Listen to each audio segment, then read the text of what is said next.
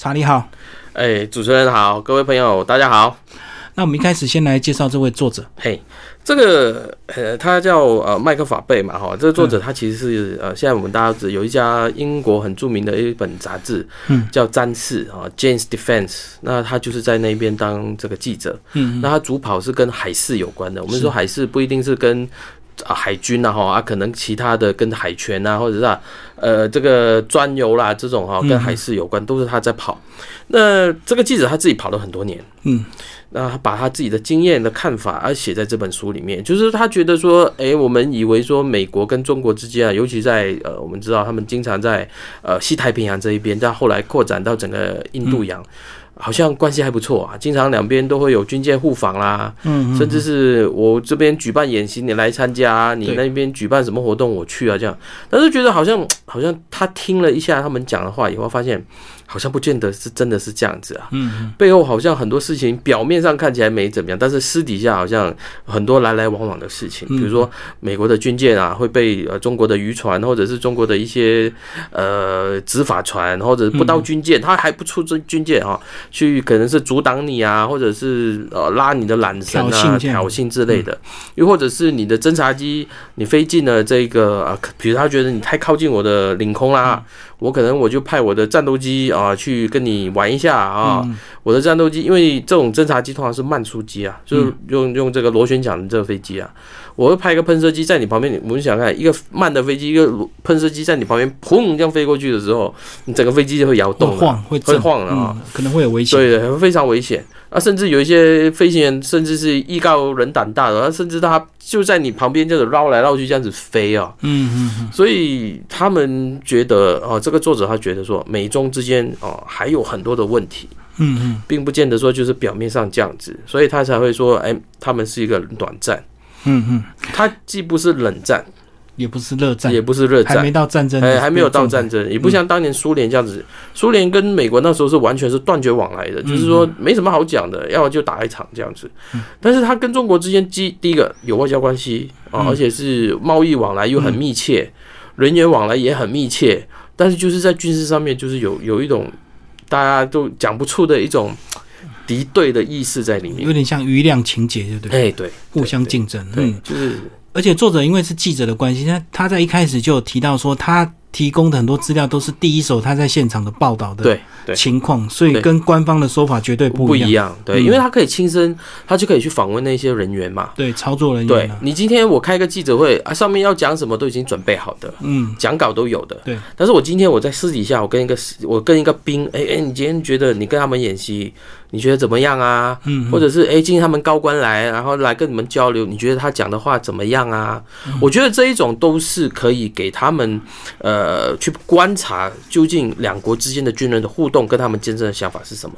尤其是这本书有一个蛮难能可贵，就是有关于说他观察这个中国的海军他的基层的官兵的那种互动，跟他们的那一种呃怎么讲，就是他们的做每一件事情的动作哦，或者是他们的这个举手投足。这个是我们外面看不到的。嗯嗯嗯。换句话说，有很多是因为我们相信这样，以中国这样子的一个国家，它很多东西对外都是经过包装的。但是最基层的这种东西，它是没有经过包装的话，你只能在现场，可能你经过一瞥这样子，我看了一下。但是怎么样去判断？可能你需要很多次的东西的累积以后。没错。当然，我觉得这个很重要。因为什么？我们一般人我们不可能看得到。这个就跟就好像我们最近这个新冠病毒的确诊人数一样，官方公布的，跟你到现场实际去观察那个焚化炉为什么一天二十四小时一直在烧尸体，你就会去判断出那个数据一定是有造假。对对对，就是有很多东西他不讲，对对吧？你只能经由旁证或者是推敲。啊，那这个作者他就提供了这样子的一个元素给我们。嗯嗯，对。而且我觉得这本书很棒的地方，就是他还是把这个美国整个海军的脉络是有做一个这个详细的一个介绍，对不对？嗯，包括这个为什么从苏联的这个呃最北方一直到南部的整个岛链的这个大家的海军布局。对对，因为美国向来他们都是用这个岛链的方式哦，从就是从最北边嘛哈，从苏联的太平洋这一端到日本。哦，然后韩国、台湾、菲律宾哦，甚至一一路到这个呃印尼啊、澳洲这边哦，对对，因为对他来说，这边他是整个防堵啊，嗯。啊，以美国美国向来，尤其在二战的时候，说他们很幸运啊，整个二战里面参加参战过美国几乎是起。只有好像只有他一个国家是没有被 被战火没有打到他本土去的啊，是没有的。所以在他冷战的时候，他就把他的整个战线是往外推的，就是把这个敌人对我的国家的影响啊越远越好。所以就是他在呃冷战的时候开始用这个围堵战略。嗯，那等到冷战结束了以后，最主要敌人不见了。那当然，美国它的战略调整也花了一些时间。嗯，呃，他当然他们也没有说把中国定定为哦最主要敌人，因为对他们来说，当时的中国一九九零年代的中国对他们来说还不是最主要敌人，还不成气候，还不成气候。嗯，那等到两千年的时候，突然间来了一个九一一事件，九一一事件也导致说美国的整个战略都呃战略目标全部都放在中东，放在这个呃这个阿富汗这一带。对啊，就反恐，反恐。那他几乎全部的资源都投入到那边去了。那西太平洋这一边，他几乎可以说是放任的。嗯嗯，那就使使得说，哎，中国借助这一段时间，不光是它的这个经济发展、工业发展，甚至还有其他方面的发展。不管它是用正当的手法，或者是用呃用骗的、用偷的啊，或者是用窃取的方式，但是他就今天就站起来了。对，所以美国才回头，等到奥巴马后期的时候才发现，完了。我这边顾着把这个给反恐，反恐一直没有办法解决的问题，然后我后面我另外一边又又失火了，嗯，所以他们才会有这个重返亚太的这个战略。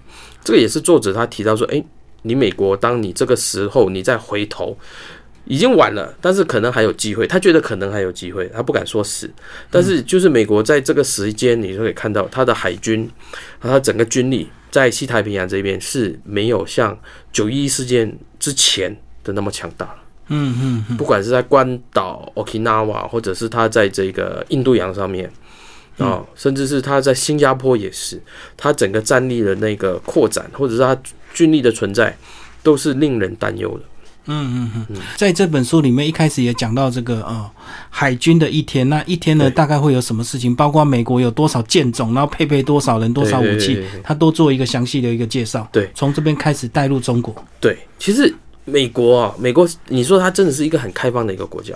嗯，他们呃每个礼拜，有时候是有时候是每个礼拜，有时候一个月，他们就会有一个网站，他们官方的一个网站会公布今天我们美国海军有多少条军舰，或者是我有哪一些战斗群部署在世界的哪一个地方，他在用地图标示给你看。嗯然后我这边里面有多少人，然后我有多少的飞机啊，他们现在都在作为所谓的前进部署。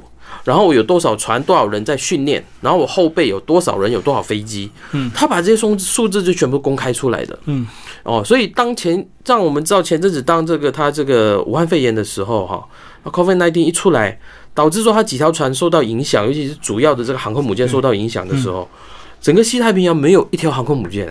嗯，整个美国，他美国国防部长，所以他为什么就跳起来？海军部长为什么跳起来说罗斯福号，你一定要给我回去啊？我整个海整个海上没有一条航空母舰啊，我的战斗群没有了，我我整个对这个地区的这个影响力自然就失位了。我所谓的影响力，它不一定是说对中国施压，它包括我的对我的盟友之间，我的盟友的这个承诺。嗯，我的盟友会觉得说啊，老大哥不在了啊，那我们怎么样啊？当然，现在不见得是像以前冷战的时候那一种说大家都要靠美国，有些人甚至是比如说菲律宾的杜特地啊，你美国不在最好了啦。嗯，对不对？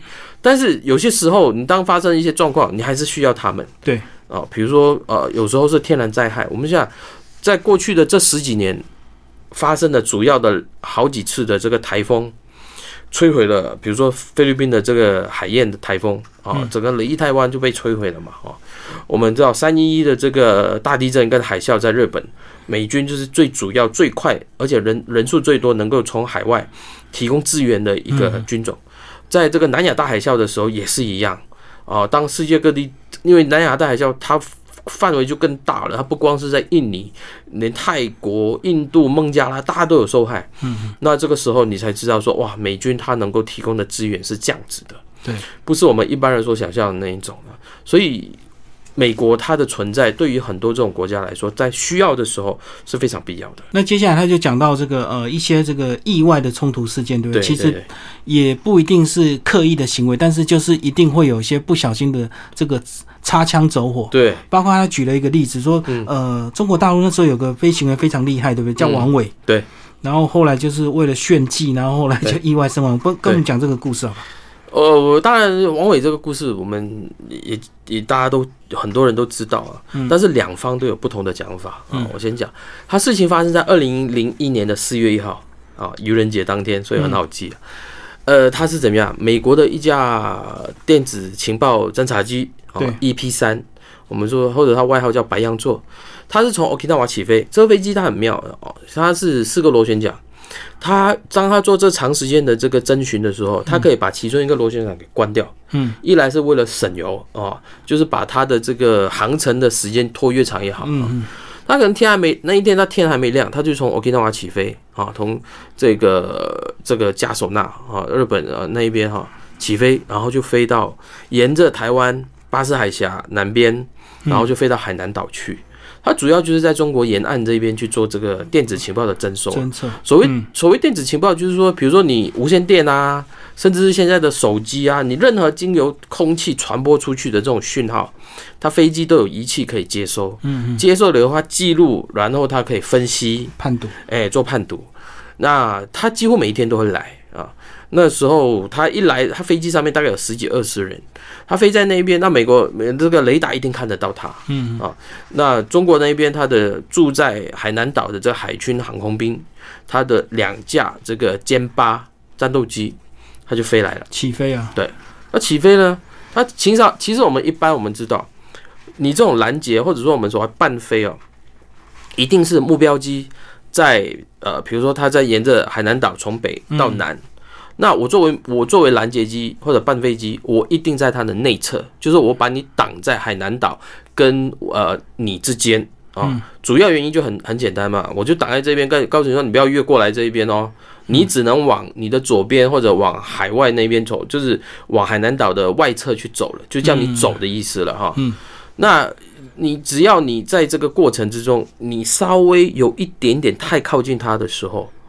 这就会出成危险。嗯，我们知道飞机嘛，车子即使是车子快速在走的时候，甚至的任何一方，即即使是轻轻碰到另外一方，对方可能他车子都会失控，可能就翻车。对，可能就翻车了。嗯，那今天这个 EP 三，它在平飞，它没有做任何动作，但是这个黄伟他的这个这个剑八。一直在他旁边做一种特技的表演，嗯，只要当我们说是表演，他是做很多特技动作，他是主要就是说，就刚刚说的慢速机跟快速机，快速机在你旁边快速飞过的时候，你飞机就会摇晃，哦，用后面那个气流去扰乱，对，让你会怕嘛，哦，当然他有一次，他就是好几次的动作，他都很靠近，主要是他为了让他自己飞机啊飞得比较慢，因为他喷射机嘛，嗯，所以他把机鼻哦拉高，哦，这样子他速度就会稍微慢一点，嗯，但是就处在那个四速的边缘了。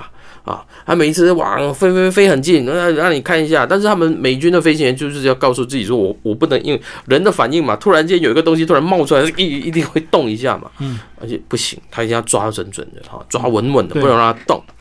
所以很很确定他们没有任何动作。但是王伟他每一次这样子越来越靠近的时候，最后一次。他就是整个飞机就打到那个螺旋桨上面去，美军的飞机的螺旋桨上面去，他的飞机很快就一分为二，然后就掉到海里去了。是，那美机美军也因为因为被他这样子撞了以后，他碎片打到他飞机，一来一个螺旋桨打坏了，再来就是他机鼻，就是飞机的最前面那一个有一个罩的一个地方也被打坏了。嗯嗯，所以飞机内的那个压力压力啊，整个舱啊，整个就就乱掉了。飞行员没有办法控制他飞机了啊！飞机整个哦不能够平飞了啊，就就是一直往下坠。那在这种时候，他只要想办法，我第一时间一定要把飞机降落下来。嗯嗯，那附近没有其他地方了，只有海南岛啊。他是用用我们所谓的这个呃公开的频道哦，对他呼号呼号，我说哎我要降落了，我要降落了，我这边发生危险了这样子。啊，对方也没有给他回应，也不理他，也不理他。但是就他没有办法，他一一来他不想把飞机迫降在，他们要跳伞也很难啊。当时要跳伞也很难，我怕被螺旋桨打到就对，怕气流会把它打到或者吹到哪，撞到机尾去嘛。嗯，那呃迫降他又没有信心，也不能在海上，呃在海上迫降很危险啊，可能就全机都没有了。所以他想说，我尽量控制。后来。飞机是呃能够控恢复控制的，大概哦也还可以了哈，但是必须要马上降落，所以就降到海南岛去了。嗯嗯，所以才发生了后来的这海南岛的这个所谓的挟死。对对对对对。然后后来两边就要角力，就外交谈判就对。没错没错，嗯，才出现了所谓后来所谓的两个遗憾或者两个道歉的信。你看哦，美国说用 sorry 对。美国说用 sorry，然后翻译成可以叫遗憾，我们很遗憾，好发生这样的事情。那中国就觉得说，哦，他们很大，和他们对不觉得对不起，发生了这样的事情，各取所需，大家都好下台，所以两边都有面子，就对了，都有。嗯嗯，对对对对，一个解读是道歉，一个解读是遗憾的，对对对，就故意用那个非常巧妙的一个收率这样子来解套，解套。然后其实他们那时候也是想尽办法，我要去从那个他的征收机里面去挖出秘密，对不对？没错。所以在迫降那一刻，通常飞行员都要干很多事情，就是要销毁很多东西，对不对？对，嗯，我们很难想象啊，在飞机上面哈，它有有一个消防斧头。嗯嗯，消防斧头不是我们一般的那种砍柴那种斧头，它通常是比较大的哈，就是比我们手臂还要长的。你放放在上面要干嘛？他就是要发生事情的时候，他拿起来就直接就把它敲掉了哈。嗯嗯。甚至他们也会有一些磁性的，就很强大的磁力的，因为它里面全部的器材都是用晶片啊，对啊这种的，或或者是硬碟啊，在上面要储存在储存在硬碟里面嘛，他只要用这个磁性的东西，很快给它破坏掉。嗯嗯。啊，很快给它破坏掉。但是呃，我相信他们呃，当然这个双方都没有证实说有还是没有，但是我觉得。一定有东西可以让中国后来可以学习到的。对啊，这个每次这个只要呃遗骸掉到这个敌对国的一个领土之后，大原来的国家都很紧张，就是怕这时候就捞到啊，对，被捞到去收到一些什么军事机密这样子嘛。一定的，一定的，这个在历史上发生太多次了。其实我觉得后来也是川普为什么反应越来越大，他可能是后来这几年也也发现中国真的是利用了很多手段去窃取他们很多军事机密，对不对？没错，没错。嗯，所以他们现在就是想说，我很多东西我跟你断绝往来，很多东西我们是不授权或者我们是不会提供给你的等等啊，这都包括在里面啊。这也是形成他为什么后来有这个所谓的美中贸易战，就是也是这是其中一个导火点。嗯嗯，对对对。那假如我们刚刚讲说那个 EP 三的这个事件以后，中国吸取了它里面很多的经验，因为有一个实体的东西给他看到了嘛。对。我今天不是去参观，参观可能就看个三十秒，也不用不用转，可能看个几分钟或者半小时就没有了。很多东西你不能细看啊。对。那今天整架飞机摆在那边的时候，我 我整个给它挖的给它挖出来，对不对？每一个东西我都给它拍照，然后详细的去了解是怎么回事。所以这后来对中国在电战机跟运输机的发展上面有很大的帮助。嗯，里面还有讲到一些航空母舰的一个问题，对不对？哎，真的是有那个呃战斗机要这个降落在航空舰桥上，勾不到绳索，什么原因会勾不到绳索？飞航空母舰我们知道它呃降落的时候，它是以美国的标准，它在舰尾那边有四条的缆绳。嗯啊。那这四条缆绳是钢缆做的，对啊，是而且是强强强化型的。嗯，它舰载机，我们这就放航空母舰上面的飞机的舰载机，它后面会有一个钩。对，那它这个钩呢，就是让它降落的时候，它要拉中其中的一条的航那个缆绳。那当然，这些缆绳，呃，有一些是位置最好的，有一些没有这么好的，反正它就放了四条，你一定要拉中其中一条，那你的飞机就停下来了啊。那其实，老实说，把飞机降落在航空母舰上面是一件很不自然的事情。嗯，因为它降落的时候，它尾钩放下来，飞机稍微抬高一点点，它一拉下去，其实它当下它是要加大马力的，就是它油门对要吹到底。为什么？当它一拉下去，一拉到了，它整个人就。截然就停在那边，他们经常他们经常形容就是撞在航空母舰上面，嗯啊，但是假如万一他没勾到的时候，它飞机就因为它冲力也够了，它就可以沿着前面那个跑道就再飞上去，瞬间还能够急速起飞，对对对，不然就掉到海里，掉到海里去了，嗯。啊，可是什么情况会勾不到啊？真的是几率吗？就是刚好四条都没有拉到，技术问题。是技术啊，完全是，嗯，因为它里面有举到对。举到一些意外事件嘛，没错。嗯，意外事件很多啊。对，其实我们很，我们都不知道，就是航空母舰经常他们都有发生各种事情。嗯，那那它是用宝贵的生命去换回来的血的教训。所以为什么我们在对中国的判断的时候，他的航空母舰，他其实说啊，我们做实验，我们我们使用了这么久，我们一个人都没死。大部分人听到就觉得，你要嘛你的。你的这个呃行动做的不够确实，嗯，不然的话就是你有死人，你没有对外公开，造假就对，对，就是面子嘛。你觉得我一个人都没死，但是我已经做，比如说呃，我们录音前啊、今天啊或者昨天晚上，罗斯福号就在菲律宾海那边掉了一架掉了一架 F 十八，两个人。啊，当然，两个飞官都都呃都获救了，嗯。啊，但是我就无时无刻这种舰载机会发生意外的事情是经常都会听闻的嗯嗯，啊，所以你说勾不到的这种事情，就是训练不够确实，不然就是你这个航空母舰这个拦截所的这个设计有问题，嗯嗯嗯。对，才会导致这样的结果。嗯好，那其实呃，这个中美这个后来最大的冲突点好像都是在南沙这个区域，对不对？，对在书里面的一个章节也有讲到南沙的一个牵挂。对，呃，中国大陆到底围堵了多少的一个海，然后把它填成对对，陆地啊？现在现在当然只要他们占据的。绝大部分只要在关键海域上面的啊，这个在呃美国有一个有一个智库叫 CSIS，他们现在都会有公布这种中国在把这些岛礁原本只是一个礁哦，把它变大。哎，把它变大，就可能满潮的时候连看都看不到的、啊，嗯他就只有退潮的时候才看到有一颗石头在那边，他全部都给他用填的。嗯嗯那填了以后，他就跟你说，我这个是从礁我已经变成岛了。为什么？因为在国际海洋法上面，礁它你就它就只能说，哎，这是你的领域。对，那你在这一个礁以外的，它是你的这个领海，或者是你的经济海域。嗯，啊，但是它并不算，并不算说其他人可以通过的。嗯，我的任何船只都可以通过的，并不是因为那个东西你所说是你的，就你的领土就往外扩散了啊，在这之内人家都不能进来这样子。但是因为中国它就进入这样子的方式以后，他说这个已经是岛了，其实岛整个定义就不对。就不一样了。其实整个南海里面只有一座岛，嗯就太平岛。嗯嗯我们对太平岛所谓的岛的定义说，它里面有淡水，嗯就是我自己本身就有淡水，国际定义哎对啊，它有土嗯，哦，它有一定的面积，有人在上面生活对，啊，这样子就就算是一个岛。那太平岛是唯一的一个啊，啊，其他的那一些都其实都不是，因为他们有太多人工的东西在上面，包括刚刚我们提的，就是中国就把一些岛啊，各各种的这种礁啊，把它填填填填填了很大了以后，上面甚至可以盖机场。那机场，嗯，当时当时台湾盖在太平岛盖一个机场，还要搞环评，还要还有这个环保团体去抗议，还要做很多研究后才给盖。啊，他们就盖了一个直直接就是波音七四七可以降落的，嗯。甚至他们军机也军不管战斗机跟运输机都可以降落的。对，他们现在就取得这个先机了。嗯。上面盖很多的军营，盖雷达，甚至他们把这个呃防空飞弹什么都放上去，就是你任何你美军飞机，你胆敢再给我来的话，我这个防空雷达的这个防空飞弹的雷达就锁定你的，这样子就是给你一种不敢越过雷池一步的这种感觉。嗯嗯，对，反正他就是要硬干嘛，就应该应该，他就要把南海就变成他的内海。嗯，对然后就不让美军通行，就对。，对，不光是通行，因为你以后你这个它办变成内海以后，那你以后你的商务船怎么办？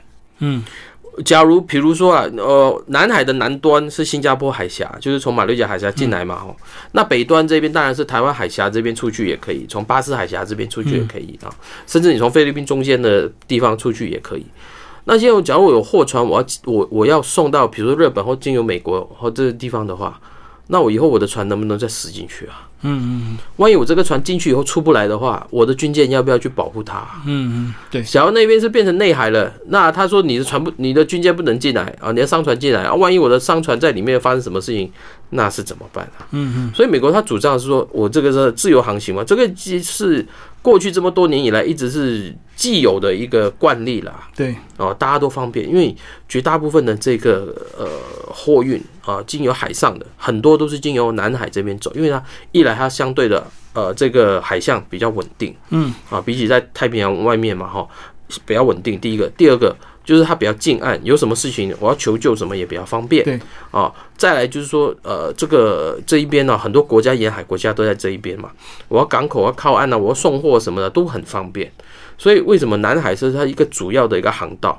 那今天你说这个航道就是你家的，那对其他人来说，当然就会觉得受到威胁嘛。可是这个美国过去没有事啊，可是其他国家过去可能就会有事啊，对不对？对 对，所以所以不能对，所以台湾也是蛮尴尬的一个地位，是没有错，没有错，没有错。里面还有讲到这个克林顿那时候还派了两艘航空母舰经过台湾，对不对？那时候是因为选举的关系嘛？那时候是呃，当时主要呃李那时候李登辉总统啦，就对，嗯，他他去访美嘛，嗯，访美回来以后，那经过那时候台湾的九五九六年第一次民选总统的这个时候嘛，哦。呃，当然，当时李登辉当然也讲了一些话，让呃中方会觉得有点泄密嘛。哎，对，啊，中方会觉得啊，你你这个啊，你这个李登辉你是干嘛，对不对哈？所以他就说啊，我就来搞个飞弹演习，对啊，就是在南北啊，基隆外海跟高雄外海嘛，他就打飞弹嘛，啊，就刚刚你说的这个泄密，就是那时候嗯啊有。呃，解放军方面有消息透露到啊，台湾军情局这边知道啊，说他是打哑巴弹啊，是空包弹，嗯啊，他也公开讲出来了。但是不管怎么样，就是假如以国际情势来说的话，当时美国会觉得说台湾的这个生存受到了威胁，嗯嗯，所以克林顿就派了航空母舰各在南各南北各一艘，嗯，以作为说，哎，对中国说，哎，你就不要过来了。啊，你就只好到这样子，所以当时呃，当时是江泽民时代嘛，嗯，他就觉得说他自己中国明明我就是要对外啊，对呃他们所谓的一个一个脱离的一个省啊，要对他做一些啊震慑的一些事情，嗯啊，要威吓你啊，对你说你要听听我的这样子啊，结果美国就来出兵了，让他自己很灰头土脸。嗯，认为说自己这么多年以来的这个军事改革原来是做不到，就比美国还要输的，所以他从那个时候开始，呃，我们经常谈这个呃军事事务革命，他们就投入了很多的心力进去做，对经费啦、人力啦、物力啦，哈，就包括他的装备要提升啊，嗯，哦，新的武器装备要出来，也是这样子，导致说的海军也从这个时候开始做大力的发展，否则以以前国军的这个军力跟他们的这个真力。不成对比的情况底下，但是我们的海军不管在训练跟这个实力方面，都是比他们更强大的。所以当时那个克林顿的这个两艘航母是真的就有战呃战斗的一个准备吗？呃，如果再持续下去，美方当然他们把航空母舰派到这边来，就是希望说，第一个，我这个船派到派到这一边，我就希望你能听懂，或者你收到我的消我的讯息，嗯，告诉你说好啦，我来啦，你就不要再进一步了啊。那假如你真的是要蛮干的话，他的航空母舰也会做一些事，他的舰载机也会做一些事情。但是我当然我们也很怀疑啦，就是你当时你能对中国做什么事情？嗯，比如说他可能丢个炸弹，丢丢一些渔船吗？还是他派人把你的商船扣押起来吗？嗯，什么之类？我觉得当时克克林顿他是否有后一后面一步的动作，我们是不知道。但是当时国军尤其是外岛全部都警戒起来了。嗯嗯，竞价啦，然后就是，甚至我听说有一些地方，哦，比如说金门马祖的，甚至都写好了遗书了。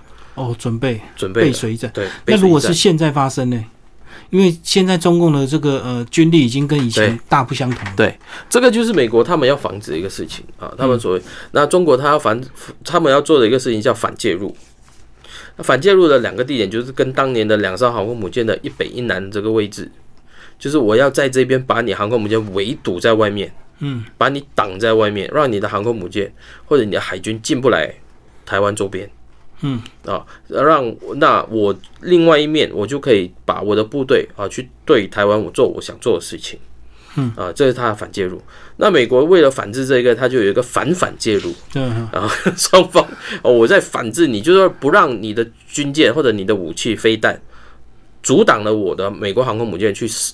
达成他被下达的命令，要做他的目的，所以他在这个过程之中，他只好双方就是在一直在想办法怎么解决这个问题，嗯。啊，甚至是呃，美国是建议台湾应该怎么去做你的这个呃军备的发展，你应该着重在哪一些？比如说，他认为台湾应该要有飞弹化。啊，你除了这个飞机用的飞弹，可能你这个对地飞弹要很多。啊，所以他才卖你这个鱼叉飞弹。啊，可能他会建议说，哎，你的哪一些飞弹的中队要部署到什么地方去？啊，可能还建议你说买一些啊，比如说潜舰，潜舰要多少艘？哦，潜伏在哪哪个哪一些地方，就让中共的这个军舰不敢过来啊，甚至是让他过来会付出代价等等。所以这个是双方都一直在配合的。哦，希望就是说反介入这个事情不能够达成。是，嘿，如此的话才不会让中共的目的能够达达到这样子。可是国内的舆论每次都讨论的就是价格的问题啊，这个天价或者是每每一次都这样子，但是并不是讨论它的实用性。对。这个这个就是我们，我觉得就是我们呃，要从比较理性的角度去看啊，因为不管是哪哪一哪一个朝代啊，不管是哪一党在执政的时候，反对党一直都说啊，你买这个东西买贵了，你就当当这个盘啊，或者是 说你是啊，就是啊花这个民脂民膏。当然，因为军购它里面有很多这种单价，或者它里面有很多配套，它是不会公开跟你讲的。嗯，它里面含哪一些东西？另外的服务是看不到的。对，另外看不到的。嗯，比如说以台湾这样子的状况的话，我们可能我买一个装备，但是我可能料件我会买多一点。嗯，因为为什么？我可能我作战的时候，我随时可以拿出来用啊。对，我我不是一个陆地的国家，我可以从经由其他的管道送来嘛。因为万一开战的话，一定是交通中断的。嗯，啊，那又或者是我这个装备，我你一年只卖我一批，那我当然就多买一些零件摆着嘛。对不对？我总不能等到明年的，可能下明年你说要再卖我之前，我零件都已经用光了。对，所以这个单价是要要这样子看的。毕竟买军机啊，或者是买装备啊，不是跟老百姓一般去杂货店或者是去买买一部车子那种概念是不一不一样的。嗯嗯啊，所以这个真的是要用不同的方式来看。嗯，最后跟我们讲一下这本书的最后一篇，也讲到说美国的海军预算有两种，对不对？对。然后包括这个川普政府上台之后，好像他的决策跟之前的奥巴马也有点不一样。对。诶，作者他当然这个也是美国国内他们一个讲法了，就是军方或者是官方他们分成两派。嗯。啊，一派就被人家叫做熊猫派或者拥抱熊猫派嘛。嗯，对。一听起来就知道了，意思就是说这些是拥护中国或者是友好，哎，友好的。嗯。啊，另外一个是屠龙派。哎，龙也是中国的象征物之一嘛，哎，要宰的哈，就是他态度是比较强硬的哈。那奥巴马在他的很多时候，他们认为他是属于这个呃熊猫派，熊猫派的。呃，等到川普一上来，我们也知道嘛，川川普讲话本来就是一个，啊，就是语不惊人死不休的人呢，很疯狂啊。所以他一上来以后，他的当然他还没还没上任呢。他就是所谓的这交接小组，他就跑人跑去找这个美国军方，因为美国我们知道他们都在年底选举嘛，然后等到一月的时候才才这个呃宣誓就任嘛。是，那所以他在这个时候他就跑去找去找军方了，他说：“哎，你们把你们的预算拿出来。”那当时他们因为也知道你已经是总统了，已经是政府了嘛，我反正这种东西我也是要给国会的，我就给你一份。嗯，结果。他们接洽人说不是，我不是要这一份，我要是你们另外一份啊，就是我们是有有时候我们开玩笑说，有时候做生意会有 A、B 账嘛，啊，对对对，我是私账，一个是公账，对对对，我就要你，我就是要你 B 的那一份，要私账，对，要私账，你买什么？你想买什么？你想花多少钱？嗯啊，然后你这些东西要花多少年？你不要再给我用巧立名目的放在 A 放在不同的项目里面，你就告诉我你要买什么东西，这个东西要花多少钱？你的目的是什么？嗯。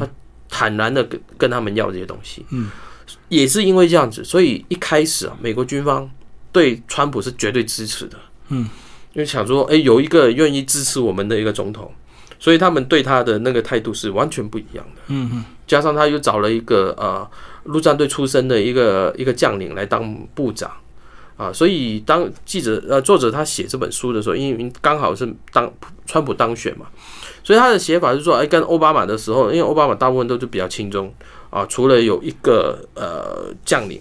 嗯，啊是他是有呃日本日本血统，他美日混血的嘛，就哈里斯将军，我们大家都知道，他当过太平洋舰队的司令。嗯，啊啊，他整个外表是看起来就就跟一个日本人没有两样啊，所以当时中国的将领或者外交部对他是非常感冒的。嗯，啊，他觉得说你你他他代表是日本人的利益啊，而不是美国的利益啊，用用这种方式。但是等到呃这个川普一上来以后。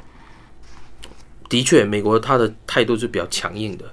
除了刚刚我们提到的这个预算上面，你要什么预算，我我无无限量给你。当然，我们也知道这种是政治人物有时候他们的一种一种表面上一种承诺。我们也知道预算是不可能无限制的可以给你的。嗯嗯。然后一定是会有一些限制，但是他经由这样子的方式，让呃这个美国军方对他是非常支持。当然，就是我们现在也可以观察，因为他四年也快到期了。对，他究竟还做了哪些事情，是大家会觉得说他真的是对他对中国强硬，这是一这是当然的，这是没有问题。嗯，那他军事方面对中国是否也是这么强硬？对不对？我们可以看到，当然，比如说他安排军舰每个月都会穿过这个台湾海峡。以前这种事情是只做不说，嗯，现在做也说，就是他们怎么说呢？他以前可能会，呃，偶尔几个月他透过亲他们的媒体去放话，现在不用了。嗯，军方他们自己也是自媒体啊，我就通过我的脸书去发布，我今天几月几号我就通过台湾海峡，从哪边到哪边，嗯，啊，然后就说，哎，这是很正常的通过这样子。当然，他一定会比较靠近台湾这一边的，嗯。所以他们经常在做这种事情，就主要是告诉你中国说：“哎，我在，你不要以为我不在，我还在这个地方啊。”但是这个效果就是跟十年前、二十年前的效果是否一样？我觉得是有差的。嗯，我觉得效果递延哦，对不对？嗯嗯，你每天这样子做以后，久了以后。就就没有用了。可是相对来讲，中共绕台 这个感觉就对，应该就越来越严重，对，就相反的感觉。对对对，嗯啊，这个主要就是说，所以我们的心理素质就要怎么样？因为中国他们越来越有信心了。对对对，啊，对你美国，他知道你美国来来去去都是那几套，甚至里面的他们也提到嘛，中国在对美国的时候，他们做很多事情，他们是否诚实？嗯，比如说我今天很简单，他们呃邀请中国海军。哦，解放军海军去参加这个呃环太平洋演习，就 RIMPAC 嘛。嗯。今天我请你是客人来，对不对？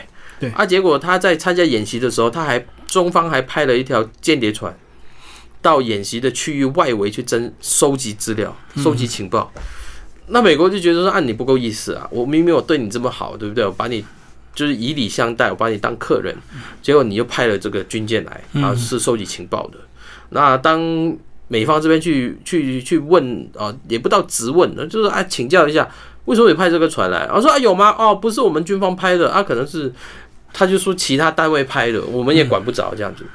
其实我们想也知道嘛，中国这一条边的嘛，怎么可能说就推脱了，对不对？推脱了，间对。但是美方他们，因为他们自己本身也有他们的议程，他就说啊，我要跟他和好相处，所以这件事情上面，他就说啊，既然他已经解释，我就接受，我就没有追究下去了。